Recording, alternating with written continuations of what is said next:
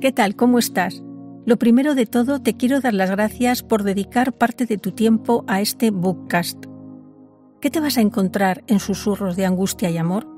Probablemente siempre hayas visto a Judas como el traidor o el maldito, pero a pesar de sus errores y contradicciones, Dios nunca lo abandonó.